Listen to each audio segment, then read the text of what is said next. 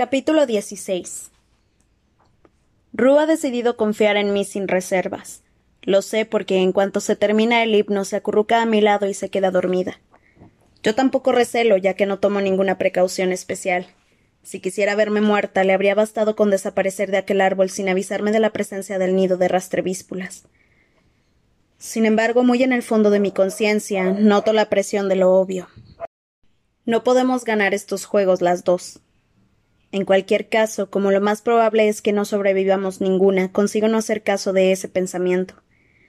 Además, me distrae mi última idea sobre los profesionales y sus provisiones. Ru y yo debemos encontrar la forma de destruir su comida. Estoy bastante segura de que a ellos les costaría una barbaridad alimentarse solos.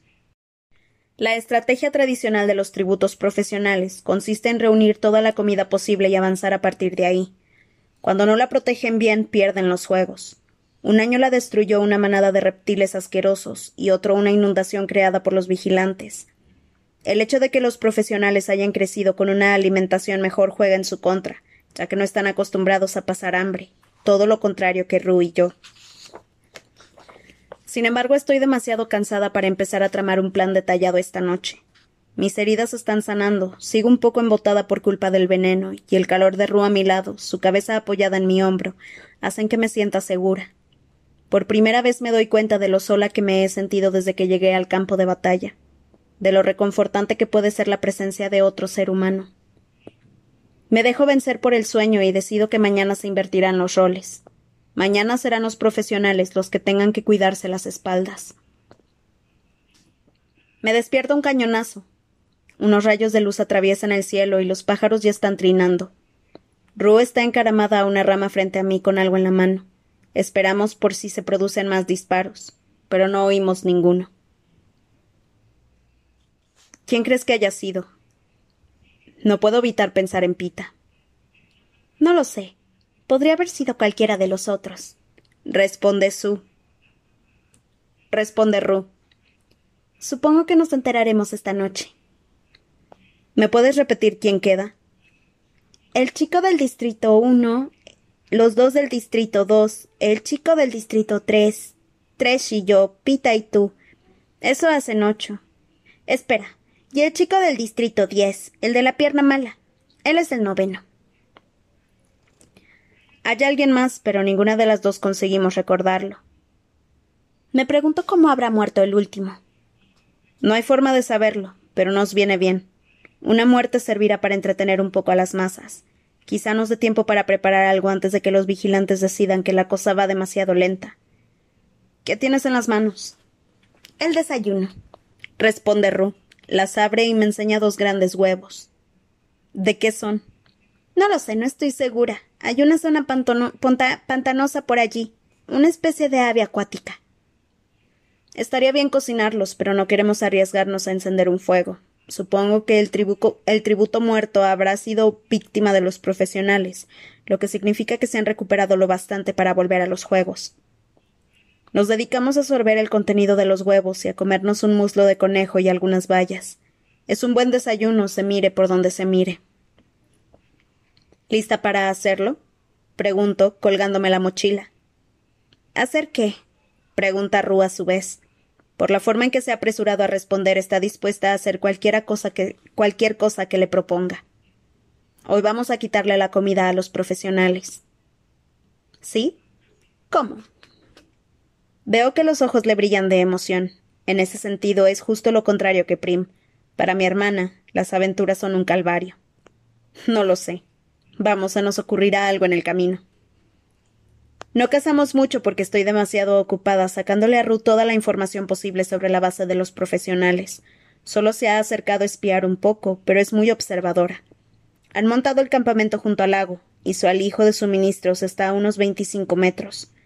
Durante el día dejan montando guardia a otro tributo, el chico del distrito tres. ¿El chico del distrito tres? Pregunto. ¿Está trabajando con ellos? Sí, se queda todo el tiempo en el campamento. A él también le picaron las rastrevíspulas cuando lo siguieron hasta el lago. Responde Ru. Supongo que acordaron dejarlo vivir a cambio de que les hiciera de guardia. Pero no es un chico muy grande. ¿Qué armas tiene? No muchas, por lo que vi al menos. Una lanza. Puede que consiga espantarnos a unos cuantos con ella, pero Tresh podría matarlo con facilidad. ¿Y la comida está ahí sin más? Pregunto, y ella asiente. Hay algo que no encaja en ese esquema. Lo sé, pero lo averiguaré. Bueno, al menos hasta ahora no he podido averiguar qué. Katniss, aunque lograras llegar hasta la comida, ¿cómo te vas a librar de ella? La quemaría, la tiraría al lago, la empaparía de combustible, yo qué sé. Le doy con el dedo en el estómago, como hacía con Prim. Me la comería. Ella suelta una risita. No te preocupes, pensaré en algo. Destruir cosas es mucho más fácil que construirlas. Nos pasamos un rato desenterrando raíces, recogiendo bayas y vegetales y elaborando una estrategia entre susurros. Así acabo conociendo a Ru, la mayor de seis hijos, tan protectora de sus hermanos que les da sus raciones a los más pequeños, tan valiente que rebusca en las praderas de un distrito cuyos agentes de la paz son mucho menos complacientes que los nuestros. Ru, la niña que cuando le preguntas por lo que más ama en el mundo, contesta que la música, nada más y nada menos. La música, repito. En nuestro mundo la música está al mismo nivel que los lazos para el pelo y los arcoíris, en cuanto a utilidad se refiere al menos. Los arcoíris te dan una pista sobre el clima. ¿Tienes mucho tiempo para eso? Cantamos en casa y también en el trabajo. Por eso me encanta tu insignia. Añade señalando el sinsajo. Yo me había vuelto a olvidar de su existencia. ¿Tienen sinsajos? Oh, sí. Algunos son amigos míos. Nos dedicamos a cantar juntos durante horas y llevan los mensajes que les doy. ¿Qué quieres decir? Solo ser la que está más alto, así que soy la primera que ve la bandera que señala el fin de la jornada. Canta una cancioncilla especial. Dice. Entonces abre la boca y canta una melodía de cuatro notas con una voz clara y dulce. Y los sinsajos la repiten por todo el huerto. Así la gente sabe cuándo parar. Sin embargo, pueden ser peligrosos si te acercas demasiado a sus nidos, aunque es lógico. Toma, quédatelo tú, le digo quitándome la insignia. Significa más para ti que para mí. Oh, no, contesta ella, cerrándome los dedos sobre la insignia que tengo en la mano. Me gusta habértelo puesto, por eso decidí que eras de confianza. Además tengo esto. Se saca de debajo de la camisa un collar tejido con una especie de hierba. De él cuelga una estrella de madera tallada toscamente, o quizás sea una flor. Es un amuleto de la buena suerte. Bueno, por ahora funciona. Respondo, volviendo a prenderme el cinzajo a la camisa. Quizá te vaya mejor solo con él. A la hora de la comida ya tenemos un plan. Lo llevaremos a cabo a media tarde. Ayudo a Rú a recoger y colocar la madera para la primera de dos fogatas, aunque la tercera tendrá que prepararla ella sola. Decidimos reunirnos después en el sitio donde hicimos nuestra primera comida juntas, ya que el arroyo debería facilitarme la tarea de encontrarlo. Antes de partir me aseguro que la niña esté bien provista de comida y cerillos. Incluso insisto en que se lleve mi saco de dormir, por si no logramos encontrarnos antes de que caiga la noche. ¿Y tú qué? ¿No tendrás frío? me pregunta. No si consigo otro saco en el lago. Respondo. Ya sabes, aquí robar no es ilegal. Añado sonriendo. En el último minuto Ru decide enseñarme su señal de sinsajo, la que canta para anunciar que ha terminado la jornada.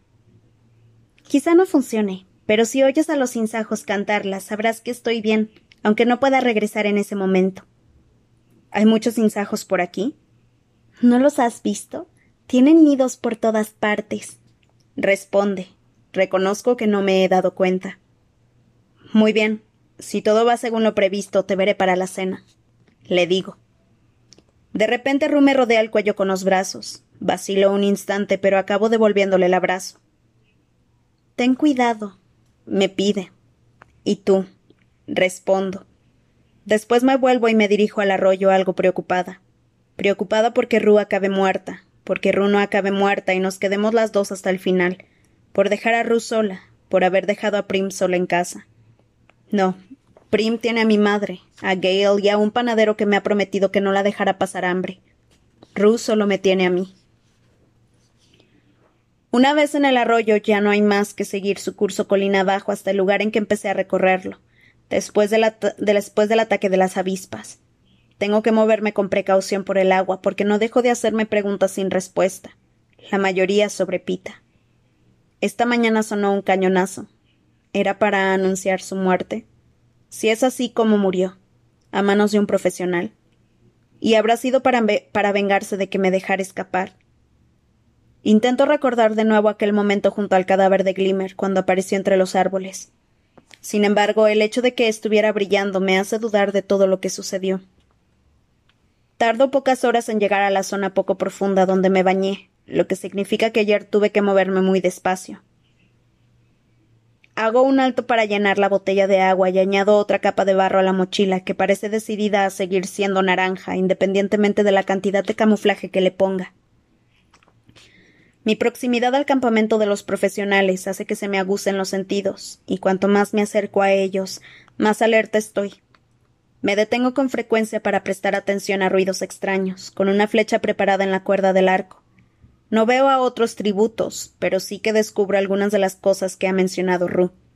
Arbustos de bayas dulces, otro con las hojas que me curaron las picaduras, grupos de nidos de rastrevíspula cerca del árbol en, en, el que me quedé atrapada, y de cuando en cuando el parpadeo blanco y negro del ala de un cinzajo en las ramas que tengo encima. Llego al árbol que tiene el nido abandonado en el suelo y me detengo un momento para reunir valor. Ru me ha dado instrucciones específicas para llegar desde este punto al mejor escondite desde el que espiar el lago. Recuerda, me digo, tú eres la cazadora, no ellos. Tomo el arco con decisión y sigo adelante. Llego hasta el bosquecillo del que me ha hablado Ru, y de nuevo admiro su astucia. Está justo al borde del bosque, pero el frondoso follaje es tan espeso por abajo que puedo observar fácilmente el campamento de los profesionales, sin que ellos me vean. Entre nosotros está el amplio claro en el que comenzaron los juegos.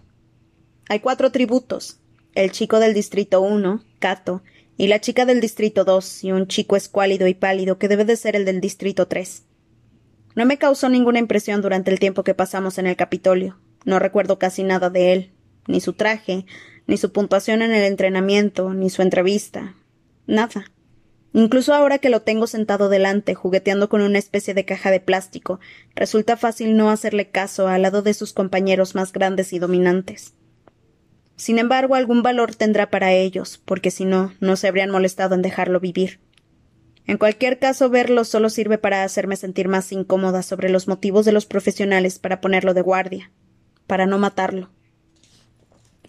Los cuatro tributos parecen seguir recuperándose del ataque de las avispas. Aunque estoy un poco lejos, distingo los bultos hinchados de las picaduras. Seguramente no habrán tenido la sensatez necesaria para quitarse los aguijones, o si lo hicieron, no saben nada de las hojas curativas. Al parecer, las medicinas que encontraron en la cornucopia no les han servido de nada.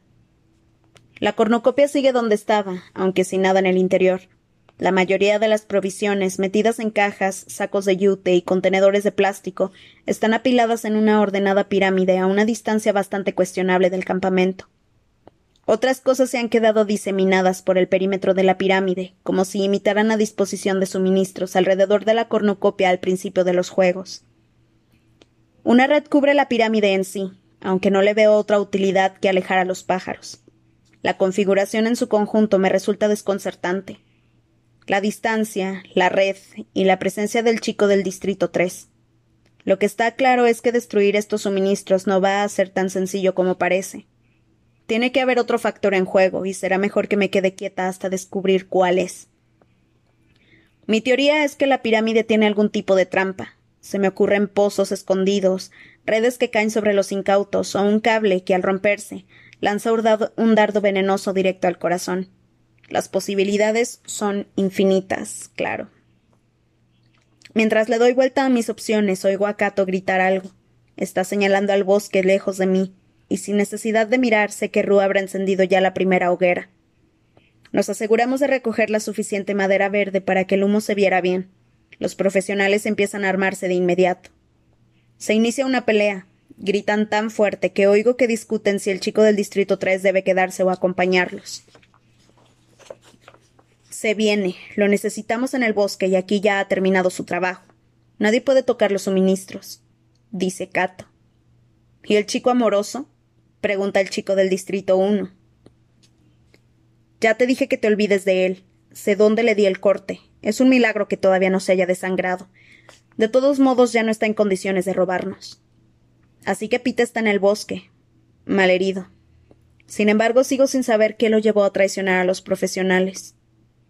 Vamos, insiste Cato, y le pasa una lanza al chico del Distrito 3. Después se alejan en dirección a la fogata. Lo último que oigo cuando entran en el bosque es Cuando la encontremos, la mato a mi manera, y que nadie se meta. Por algún motivo dudo que se refiera a Ru. No fue ella la que les tiró el nido encima.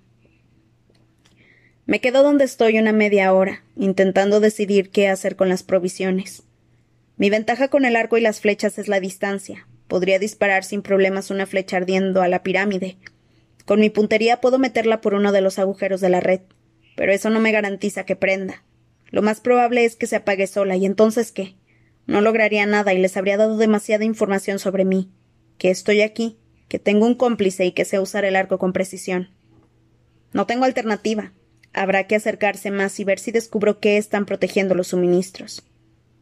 De hecho, estoy a punto de salir al descubierto cuando un movimiento me llama la atención. A varios metros a mi derecha veo a alguien salir del bosque. Durante un momento creo que es Rue, hasta que reconozco a la chica con cara de comadreja. Es la que no lograba recordar esta mañana, que se acerca a rastras al alijo. Cuando por fin decide que no hay peligro, corre hacia la pirámide dando pasos rápidos. Justo antes de llegar al círculo de suministros que hay esparcidos alrededor se detiene, mira por el suelo y coloca los pies con cuidado en un punto.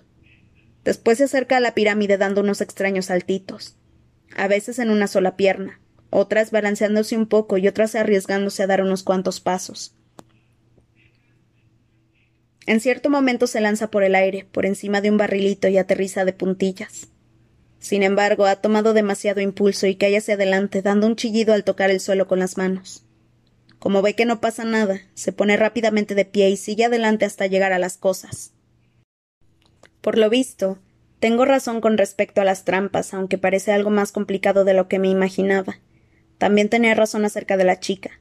Debe de ser muy astuta para haber descubierto el camino seguro hasta la comida y ser capaz de reproducirlo con tanta precisión.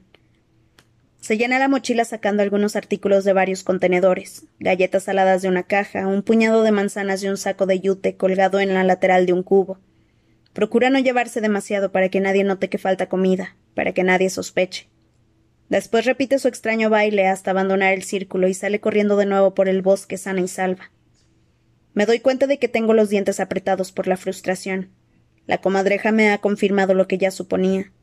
Pero ¿qué clase de trampa requerirá tanta destreza y tendrá tantos puntos de disparo? ¿Por qué chilló la chica cuando tocó el suelo? Cualquiera habría pensado. Entonces empiezo a entenderlo. Cualquiera habría pensado que iba a estallar. Está minado. Susurro. Eso lo explica todo. Lo poco que les importaba a los profesionales dejar los suministros sin vigilancia, la reacción de la comadreja, la participación del chico del Distrito 3, el distrito de las fábricas, donde producían televisores, automóviles y explosivos. ¿Y de dónde los habrá sacado? ¿De las provisiones? No es el tipo de arma que suelen proporcionar los vigilantes, ya que prefieren ver a los tributos destrozarse cara a cara. Salgo de los arbustos y me acerco a las placas metálicas redondas que suben a los tributos al estadio. Se nota que han escarbado el suelo a su alrededor para después volver a aplanarlo. Las minas se desactivan después de los sesenta segundos que tenemos para pasar por encima de las plataformas, pero el chico del Distrito 3 debe de haber conseguido reactivarlas. Nunca había visto algo así en los juegos. Seguro que hasta los vigilantes están sorprendidos. Bueno, pues un hurra por el chico del Distrito 3 que ha sido capaz de superarlos. Pero ¿qué hago yo? Está claro que no puedo meterme en ese laberinto sin acabar volando por los aires. En cuanto a lanzar una flecha ardiendo, sería una tontería. Las minas se activan con la presión, y no tiene que ser una presión muy grande. Un año a una chica se le cayó su símbolo, una pelotita de madera, cuando todavía estaba en la plataforma, y tuvieron que raspar sus restos del suelo. Literalmente. Tengo los brazos fuertes, podría lanzar algunas piedras. ¿Y luego qué? ¿Activar una mina, quizá? Eso iniciaría una reacción en cadena. ¿O no? ¿Habrá puesto el chico del Distrito 3 las minas de forma que el estallido de una sola no afecte a las otras? Así se aseguraría de la muerte del invasor sin poner en peligro los suministros. Aunque solo hiciera estallar una mina, seguro que los profesionales volverían corriendo por mí. De todos modos, ¿en qué estoy pensando? Está la red precisamente colocada para evitar un ataque por el estilo. Además, lo que de verdad necesito es lanzar unas treinta rocas a la vez, disparar una reacción en cadena y destruirlo todo. Vuelvo la vista hacia atrás, hacia el bosque. El humo de la segunda fogata de Rue sube por el cielo. Los profesionales deben de haber empezado a sospechar que se trata de una trampa. Se me está acabando el tiempo. Sé que todo esto tiene solución y que solo tengo que concentrarme a fondo. Me quedo mirando la pirámide, los cubos y las cajas. Todo ello demasiado pesado como para derribarlo de un flechazo. Quizá alguno contenga aceite para cocinar. A punto de revivir la idea de la flecha ardiendo, me doy cuenta de que podría acabar perdiendo las doce flechas sin darle a un contenedor de aceite, ya que estaría tirando a ciegas. Estoy pensando en intentar recrear el camino de la comadreja hacia la pirámide, con la esperanza de encontrar nuevas formas de destrucción. Cuando me fijo en el saco de manzanas, podría cortar la cuerda de un flechazo como en el centro de, entrenamiento. Es una bolsa grande, aunque puede que solo disparara una explosión si pudiera soltar todas las manzanas. Ya sé qué hacer. Me pongo en posición de tiro y me doy un límite de tres flechas para conseguirlo. Coloco los pies con cuidado, me aíslo del resto del mundo y afino la puntería. La primera flecha rasga el lateral del saco, cerca de la parte de arriba, y deja una rajadura en el yute. La segunda la convierte en un agujero. Veo que una de las manzanas empieza a tambalearse justo cuando disparo la tercera flecha. Acierto en el trozo rasgado de yute y lo arranco de la bolsa. Todo parece paralizarse durante un segundo. Después, las manzanas se esparcen por el suelo, y yo salgo volando por los aires.